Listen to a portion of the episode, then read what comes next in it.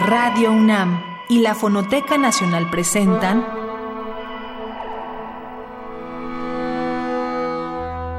Islas Resonantes. Pensar el mundo a través del sonido.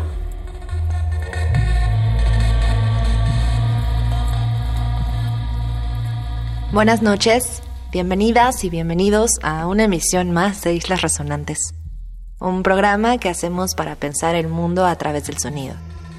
En cabina me acompaña Oscar Peralta Caballero, productor de esta serie.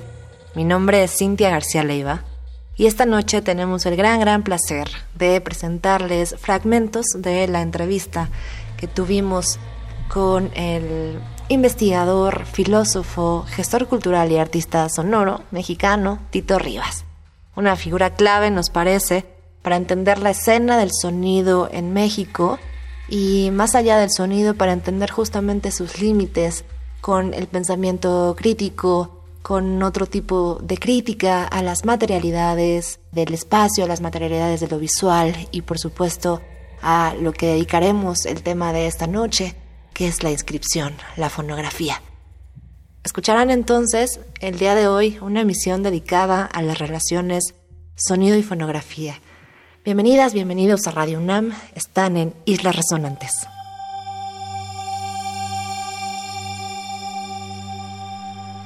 Francisco Tito Rivas es músico, artista sonoro e investigador. Su trabajo se ha enfocado en la experimentación con medios sonoros y visuales como creador, investigador y gestor cultural. Sus intereses artísticos han explorado el paisaje sonoro, la instalación sonora de sitio específico, la música electrónica experimental multicanal, el radioarte, el radiodrama, el documental sonoro y la poesía sonora ha desarrollado una investigación teórica sobre el fenómeno de la escucha y la teoría del objeto sonoro a partir de un enfoque filosófico basado en la fenomenología y la arqueología epistemológica. Se ha presentado y ha expuesto piezas de arte sonoro en diversos espacios y festivales. Actualmente es director de Exteresa Arte Actual.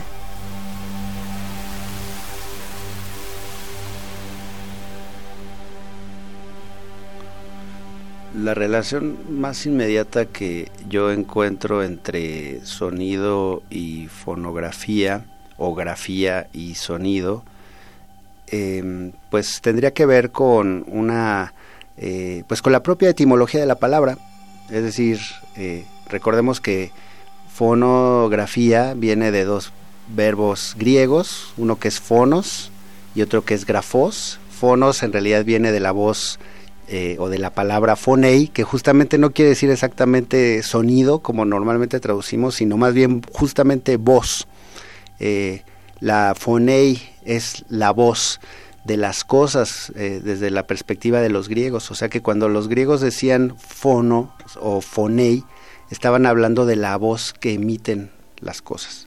Si, decíamos el sonido de la cascada, el sonido del trueno, es que estábamos escuchando la voz del trueno o la voz de la cascada, lo cual pues podría ser eh, significativo para una interpretación de lo que podemos entender por fonografía.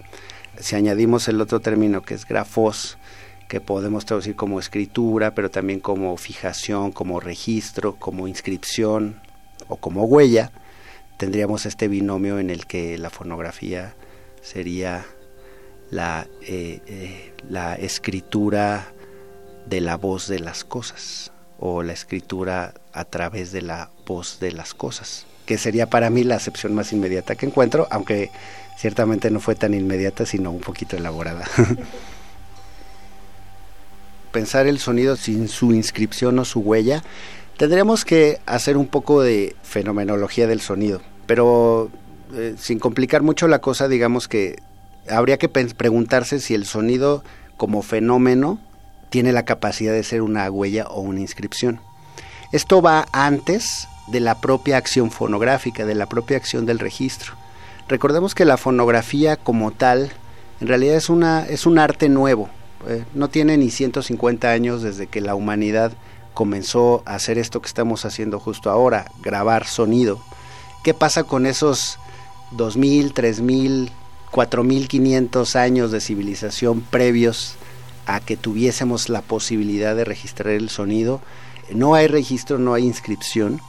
Dentro de los estudios arqueológicos que algunas personas y yo mismo han y hemos emprendido, eh, pues se, pueden detectar diferentes posibilidades de entender el sonido como, como una inscripción, ya sea a través de una mediación como una tecnología, eh, una, tecnología que podría bien, bien, eh, bien ser todas las formas tecnológicas de escritura en las que algo queda fijado en el tiempo o que queda registrado, pero también desde una perspectiva más filosófica, como, como, como empecé diciendo, desde la propia condición fenoménica del sonido. Vamos a decirlo así y espero no alargarme mucho. Eh, si el sonido es una energía eh, que se propaga a través de estimular un medio elástico como puede ser el aire o un cuerpo cuyas partículas tienen cierta condición de elasticidad, lo cual permite transmitir entre ellas una vibración, si el sonido fuera eso, esa vibración como tal y esa energía no contemplaría en un principio la propia idea de su inscripción, sino que es el sonido, energía propagándose en el espacio, haciéndose uno con él y manifestando el origen que le da eh, forma como energía, que es el movimiento de algo. No hay sonido sin movimiento, el sonido siempre es síntoma del movimiento de algo en el mundo. Entonces, si el sonido es eso, ¿es posible hablar de una inscripción? Desde el punto de vista de la tecnología podríamos decir que quizás no, porque el sonido es justamente lo, que no se registra, lo efímero, ¿no? El sonido es aquello que se muestra eh, y en su mostrarse está su desaparecer. Eh, o sea, sus seres siendo y al mismo tiempo desapareciendo. Así como yo estoy hablando ahora, estas palabras se están extinguiendo y, regresando a su condición de silencio. Y desde esa perspectiva podríamos pensar que el sonido no tiene una capacidad de inscribir si asumimos que inscribir significa permanecer o registrar, ¿no? Pero si lo vemos desde otra perspectiva, en la que pensásemos justamente como ya anunciábamos, que el sonido tiene esta capacidad de imprimir eh, eh, el movimiento de dos o más objetos al espacio que lo circunda, esa vibración que queda sería la huella de ese movimiento y en ese sentido el sonido sería justamente esa impresión o esa inscripción, pero en términos físicos, de un movimiento en un medio que sería el aire, por hablar de un medio.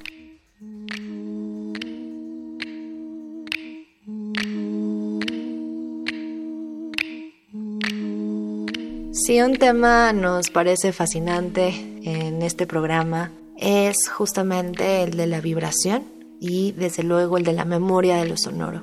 Hemos comenzado este primer bloque hablando con Tito Rivas en torno a las relaciones más inmediatas entre el sonido y la fonografía, o como él mismo nos ha explicado, al sonido y la voz propia de las cosas, la inscripción de eso que suena en el mundo, de eso que vibra en el mundo. Y vamos a elegir este primer track en torno a este tema.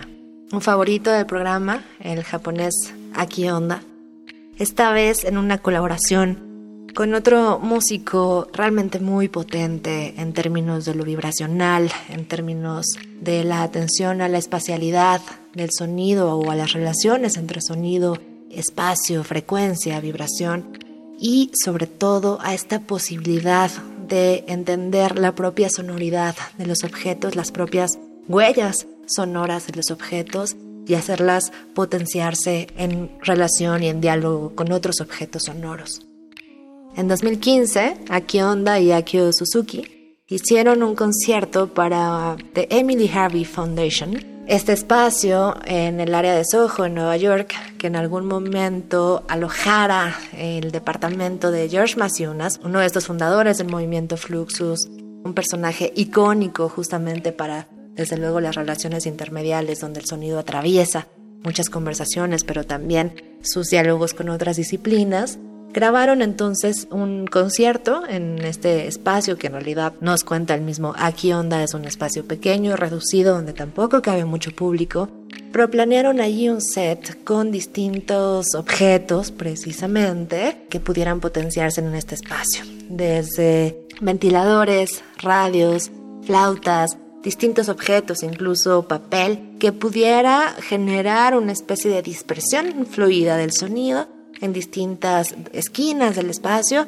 y en un espectro estéreo. Lo que ellos buscaban era generar una grabación inmersiva, una grabación que justamente llevara o emulara el objetivo de la sorpresa.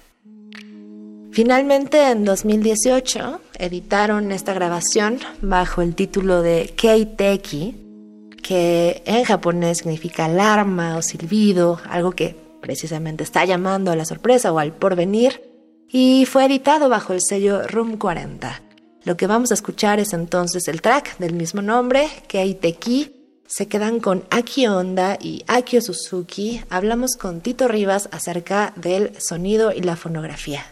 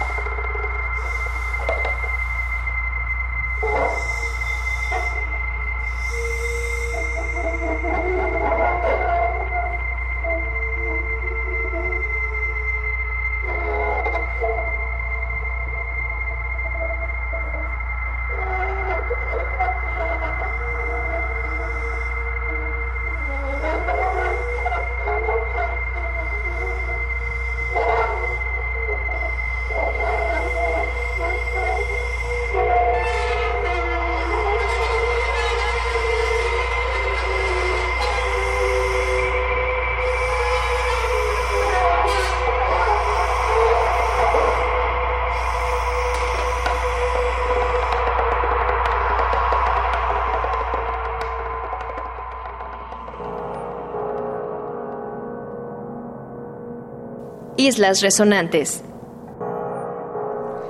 Inevitablemente el tema de la huella y de la huella del sonido se vincularía al tema de la memoria, dado que eh, esa capacidad vibratoria eh, requiere también de otra capacidad vibrante que entre en sintonía o en simpatía con esa vibración y que volviéndose una se vuelvan simplemente espacio vibrante o cuerpos en vibración. La memoria podría ser un dispositivo de vibración, lo digo como pregunta, y si quisiéramos contestarlo, antes también tendríamos que introducir un elemento antes de la memoria, que eh, eh, inevitablemente es la escucha.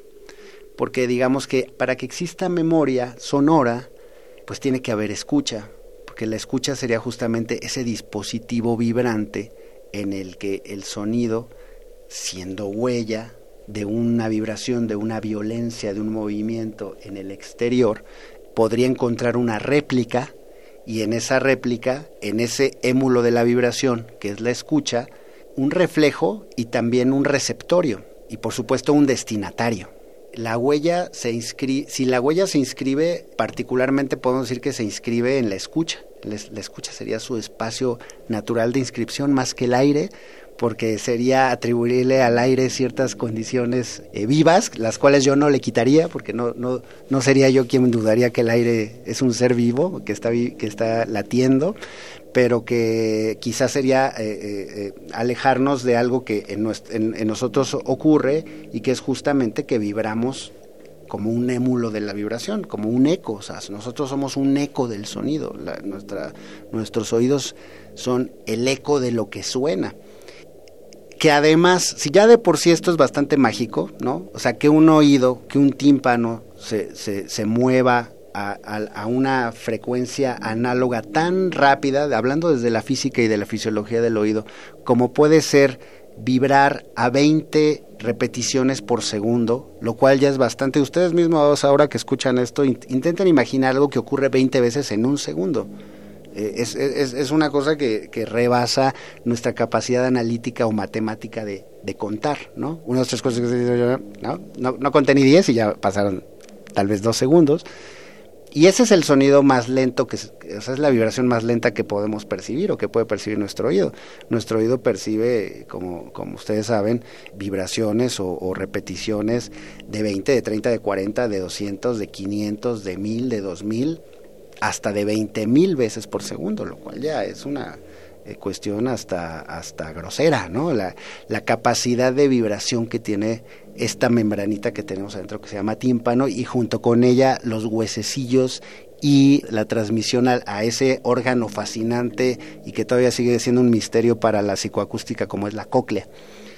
Si no fuera ya el oído por sí un objeto mágico y misterioso fascinante, el hecho de que eso además pueda ser recordado y que pueda ser registrado por nuestra memoria, pues lo es aún más.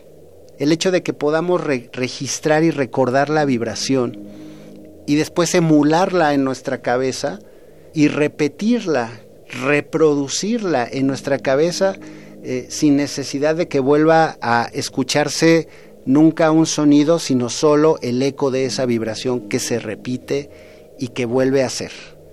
Ahí justamente se cumpliría totalmente la idea de una huella, inevitablemente, ¿no? Eh, creo que ahora diciéndolo así me parece eh, mucho más elocuente. En el recuerdo estaría la posibilidad de que el sonido sea una huella y por lo tanto la memoria sería su territorio de inscripción.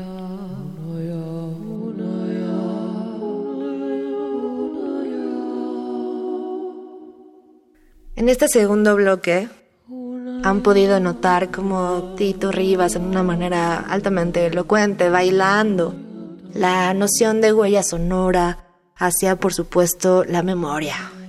La memoria como este dispositivo de vibración, ¿no? Y antes de esta memoria, la escucha como otro dispositivo vibrante que nos hace ser eco, eco del sonido, que nos permite registrar, nos dice Tito, nos permite recordar, emular y en todo caso repetir la vibración. Sobre inscripción y memoria, hemos decidido poner un track de un disco muy reciente de Keiji Haino en colaboración con Charles Hayward. Lo que vamos a escuchar, como ya decía, es esta masa sonora, esta tensión incluso como de memoria, que es algo de lo que pasa también, como sabemos, en los procesos de improvisación. Una memoria de la escucha, una capacidad de recrear allí el acto sonoro en donde eh, las capas de memoria de lo que el otro o la otra están haciendo son fundamentales. En este caso no solamente escuchamos este tipo de juego con la memoria del otro, sino una especie de acuerdo de contemplación y acuerdo de feracidad como podríamos encontrar en esto que nos ha estado contando Tito Rivas.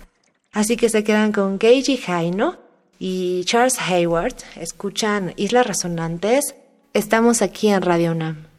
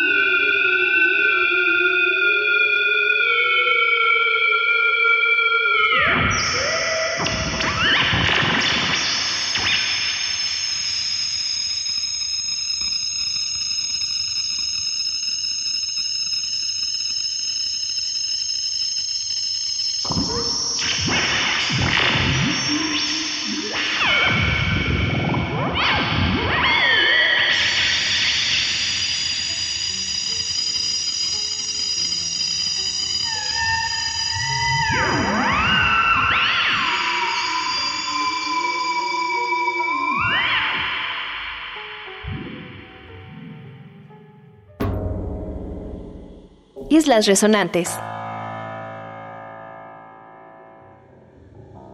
Un proyecto que evidentemente pues a mí me hizo madurar mucho sobre todo lo que yo entendía por grabar, por hacer grabación de campo, pues tal vez fue el proyecto de paisajes sonoros de México que hicimos en la fonoteca.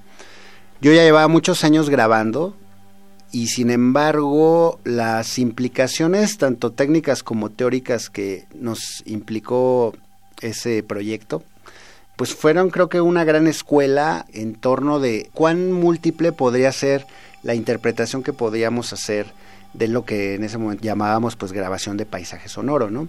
Pero pues la propia idea de paisaje se transformó completamente, la propia idea de sonido, pero también la propia idea de México, ¿no? Eh, entonces e, esa posibilidad de, de, viajar a un estado de la República, a un pueblo, a una comunidad y tratar de comprenderlo a través de cómo se manifiesta sonoramente para en la grabación tratar de expresar esas relaciones secretas o esas relaciones intrínsecas de las que el sonido es un síntoma, pues es una cuestión fascinante. Eso, eso a mí me marcó muchísimo y también me hizo mucho reflexionar sobre el arte sonoro de, la grabación de paisajes, ¿no? Eh, por ejemplo, ¿qué tanto era necesario recurrir a, los, a las cuestiones técnicas para construir discurso, ¿no? O qué tanto los sonidos per se podían ser expresivos sin necesidad pues de incurrir en una intervención demasiado violenta para ellos, ¿no? Para mí esa reflexión fue un proceso que nos fue llevando de, grabación en grabación hasta ir tratando de perfeccionar una técnica que pues no, no puedo presumir ni mucho menos de que la de que se logró, pero que siempre fue una exploración en la que al final creo que lo que privaba era encontrar lo artístico en la en el propio despliegue del sonido, ¿no? era inevitablemente, más que un acto de composición, pues sí, un acto inevitablemente de escucha. La discusión de cuánto interviene uno y de qué tanto estás creando ficción o estás inventando a la hora de grabar, pues yo creo que está vigente en cada acto de grabación, ¿no? No, no, no creo que haya forma de superarla, puede haber un statement propio en donde tú decidas eh, como sonidista o como fonografista instalarte. Donde yo estoy ahora, o sea, en el tránsito en el que me encuentro, hay una gran necesidad de encontrar el ritmo interno de las cosas y sentir que vas a llegar a él si éste quiere que tú entres, ¿no? Y que para eso hay que estar ahí, estar presente e insistir y que no siempre lo vas a conseguir, pero que en algún momento la magia de un acto sonoro puede emerger.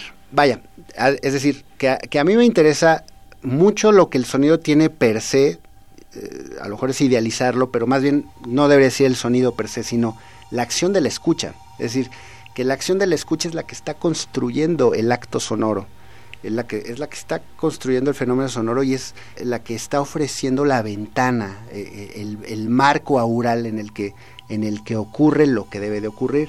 Y en ese sentido, ahí entraría necesariamente toda una condición de narratividad. Es decir, que eh, a mí en lo personal sí, sí me parece que la narratividad es muy importante, que siempre está presente y que para mí un documento sonoro que no, no logra ser narrativo, me cuesta trabajo entender su valor como documento. No solo por una cuestión estética, sino justamente por su capacidad de registrar y de decir lo que se supuestamente estaría en posibilidad de decir. Es cierto que se necesita una escucha que lo descifre, la grabación de, son, de paisaje sonoro queda encriptada y habrá una escucha que logre entrar en ella o no, que tenga los códigos de referencia o no para comprenderla. Eh, aunque parezca paradójico, me interesa mucho qué logro hacer ver a través de una grabación sonora.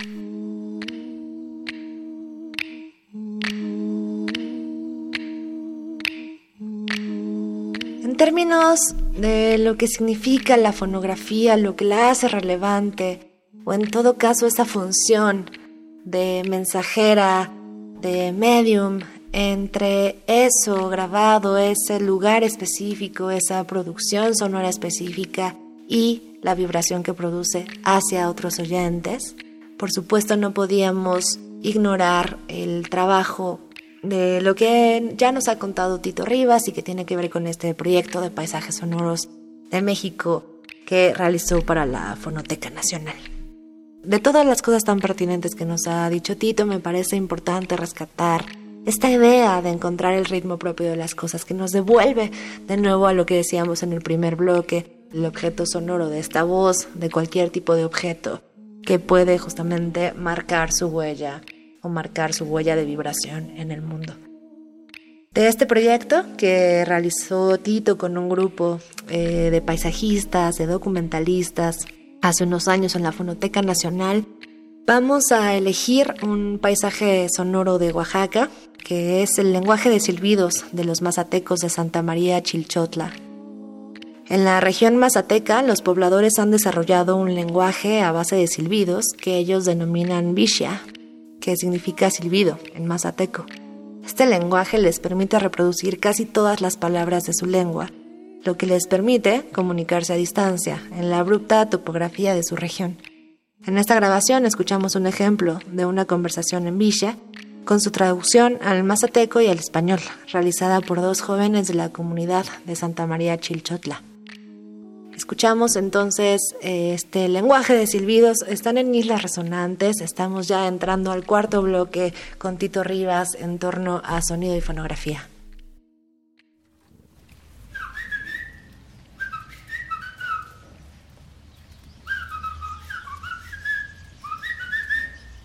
Oye, hermano, ¿cómo estás?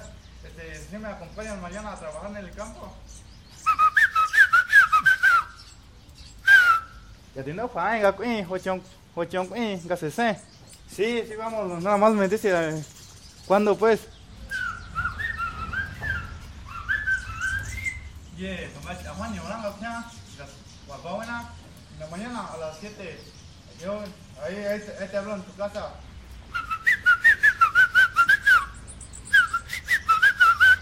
Dale pues, ahí nos vemos mañana.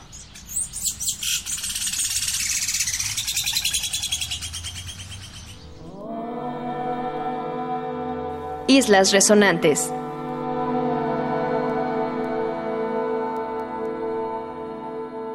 Me interesa, desde esta perspectiva me interesa mucho a mí eh, cómo la fonografía puede acercarnos a nuestra realidad, a la, a la realidad más, más, más de superficie, ¿no? a la realidad más coyuntural, ¿no? Que puede ser, como puede ser la realidad política, ¿no? La realidad social. Y a lo mejor desde ahí aventurar hacia significados más, más profundos, ¿no? ¿Qué de la compleja realidad humana queda manifestada en sonidos como para que un micrófono lo recoja y de ese recogimiento, perdónenme la palabra, se puede estructurar algo con sentido? Eh, pues esa es una pregunta que al menos yo me hago muchísimo, ¿no? O sea, a mí en lo particular, pues sí me interesa mucho cómo, cómo el sonido puede ser testigo de una realidad, ¿no? Yo, por ejemplo, recuerdo con mucho cariño eh, una grabación que hicimos eh, cuando los zapatistas llegaron al Zócalo.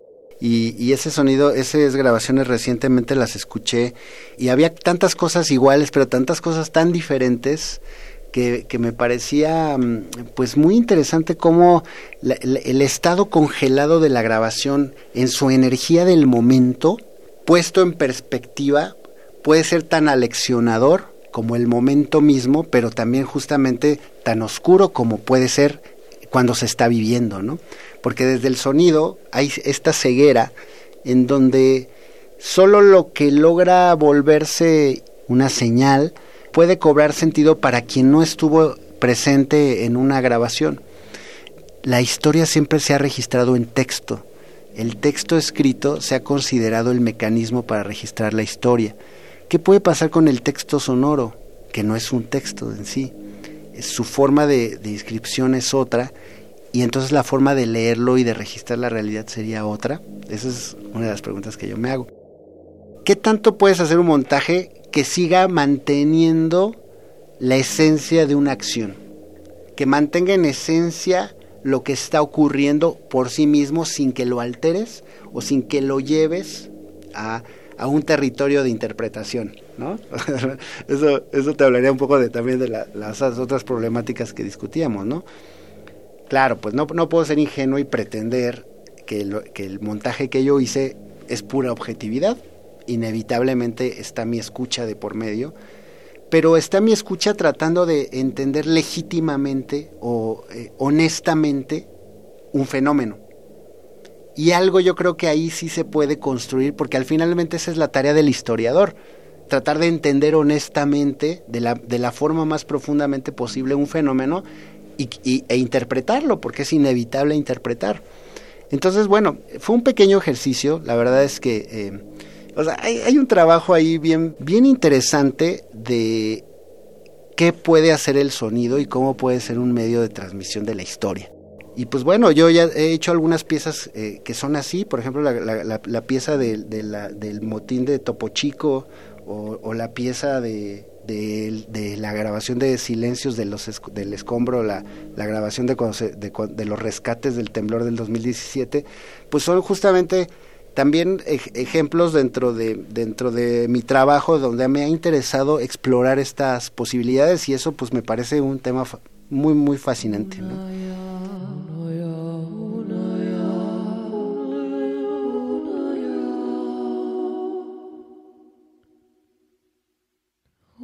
Por supuesto que no podíamos cerrar este programa hoy dedicado al sonido y la fonografía sin poner una obra del mismo Tito Rivas, que nos ha acompañado como invitado esta noche y quien ha permitido que el diálogo sobre el sonido, su inscripción, su huella, su memoria y su eco sea tan expansiva a tantos sentidos y a tantos niveles. El 19 de septiembre es una fecha que hemos recordado también aquí ya en otras intervenciones y en otras reapropiaciones. Y Tito Rivas tiene una pieza un trabajo fonográfico, precisamente, que pretende explorar formas posibles de la inscripción y memoria de diversos acontecimientos. En torno a este 19 de septiembre de 2017, la Ciudad de México, Tito intenta aquí narrar mediante sonidos lo que escuchamos y vivimos quienes estuvimos en las zonas de derrumbe en aquellos momentos, así como la labor de los sonidistas que participaron con sus micrófonos y equipos para apoyar en la localización de sobrevivientes. Es una pieza, como nos ha advertido también en entrevista, que busca plantearse desde un lugar altamente respetuoso, por lo que esta escucha y este recuerdo de la escucha, precisamente esta vibración emulada, puede recordar a muchos y muchas de nosotros. Se quedan entonces en este último bloque con Silencios del 1909 de Tito Rivas. Están aquí en Islas Resonantes Estamos cerrando este programa en torno a sonido y fonografía. Compañeros, perdonen la exageración. Yo he oído estas grabaciones. El compañero se los puede decir. Se escuchan pulso, respiración, rasguños, roces de ropa. Entonces que tú hables, que roces, que te quieras mover, que tú eres un dedo. Es comprometedor. Ahorita se va se va a quedar una guardia de dos equipos. Un equipo consiste en dos personas o tres. Eh, ya los compañeros están bien cansados, nada más que no se quieren Creo que refrescar el equipo ya es necesario, ya, está, ya no estamos durmiendo todos. Sí, aquí hay vida. ahorita apenas. Una, escuchamos que la gente rasca, que ya está muy débil. Escuchamos una mujer que está gimiendo y música. Los compañeros del otro lado, eso yo no lo escuché en, dónde estuviste? En Edimburgo y lo encontramos vivo. ¿Ah, sí? Sí. ¿Qué escucharon? El, su celular. La hermana le empezó a llamar, lo encontramos y órale, lo sacaron de volada. Qué buena Parece que hay un par más de la mamá y la hermana de un chico que estaba por aquí. Que no. Que no sí, pero él ya los vio, o sea, él se metió, vio, los vio ya físicamente, están atrapados, pero los vio y ya vivos. Presenten todas las cuerdas que tengamos. Todas las cuerdas. Cuerdas, cuerdas, cuerdas. Aquí hay cuerdas, cuerdas. Cuerda. Cuerda, cuerda, cadena, cadena, cadena, cadena, cadena. Sí, sí, aquí ya está. Aquí, cuerda, salen, por favor. Perdón, jefe, la sociedad civil, como el compañero dijo, también tiene una voz. Solo le pido ser escuchado porque llevo el trato alzando la mano y así como cada quien ha hablado, también la sociedad civil tiene un lugar. No, no señor. Eh, hablemos entre todos, por favor escuchen. Si no, tenemos a los compañeros medios aquí muy cerca y creo que nadie quiere un problema. Por favor, la indicación de la persona que está ahí con nosotros es que esperen del otro lado de la cinta, por favor. Necesitamos espacio para maniobrar. Van tan amables de esperar del otro lado de la cinta. ¿Escucharon a alguien? Sí, hay que checar. Eso está. Ah, ok. Es que es muy complicado. complicado, Sí, aparte o sea, Bastante hacer un complicado. tema. Ayer, o sea, hace rato para sacar el cuerpo este, fueron horas, cabrón, horas y, y es- parece muy fácil, pero esa estructura que está como así, este, para sacarlo de ahí, o sea, es- todo, es- todo estaba, son toneladas. Entonces están cortando y cortando.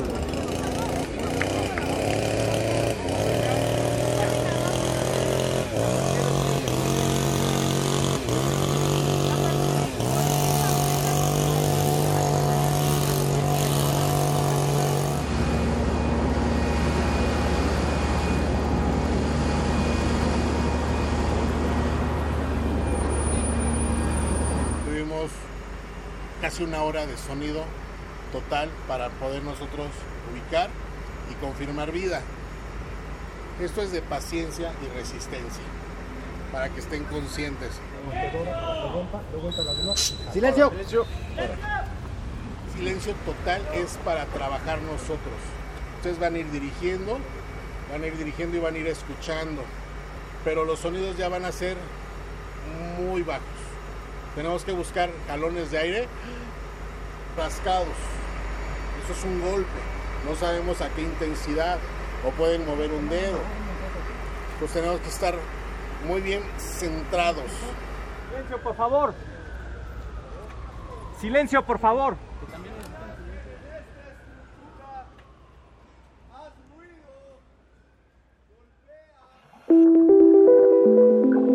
Islas Resonantes. me fascina ese acto contemplativo en el que te sientas dentro de un paisaje selvático o tropical o desértico o montañoso, solo a escuchar, porque además para nosotros seres de ciudad eh, se nos revela un mundo completamente distinto al que, al que estamos habituados, ¿no? El sonido de la ciudad pues es peculiar, es interesante, pero, pero es cierto que eclipsa el sonido del planeta, ¿no? Entonces ese acto me fascina, me parece el acto de relajación más grande. Quisiera hacerlo todos los días, ¿no? Lástima que casi no lo puedo hacer últimamente. También grabar la ciudad es introducirse en el régimen de su pulsación. Y entonces tendría que comunicarte como relieve ese ritmo, esa intensidad, esa, esa masa sonora, lo que, lo que Murray Schafer llamaba esas paredes sónicas, esas sonic walls, ¿no? En las que se está tejiendo la vida citadina, ¿no? Es cierto que es fácil perder el detalle, como decía Murray Schafer, ¿no? Las ciudades son paisajes eh, low-fi, ¿no? O de baja fidelidad a comparación de lugares silenciosos en donde hay una alta fidelidad porque todos los sonidos se colocan bien en el espacio. En el caso de una ciudad normalmente que llamamos ruido, aunque yo hace tiempo que desterré esa palabra de mi diccionario, las diferentes capas de sonido evitan que podamos percibir esos detalles que son la huella cotidiana del ciudadano, ¿no?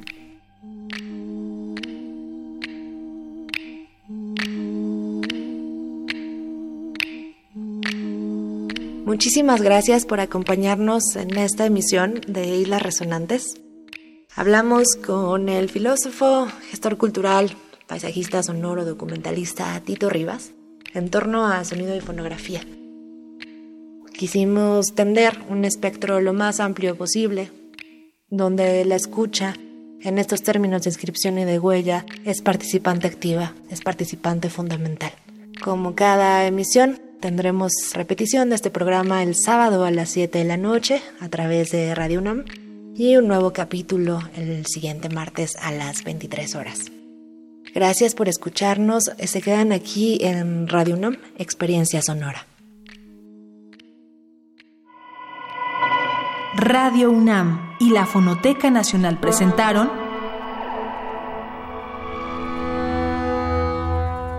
Islas Resonantes. Pensar el mundo a través del sonido.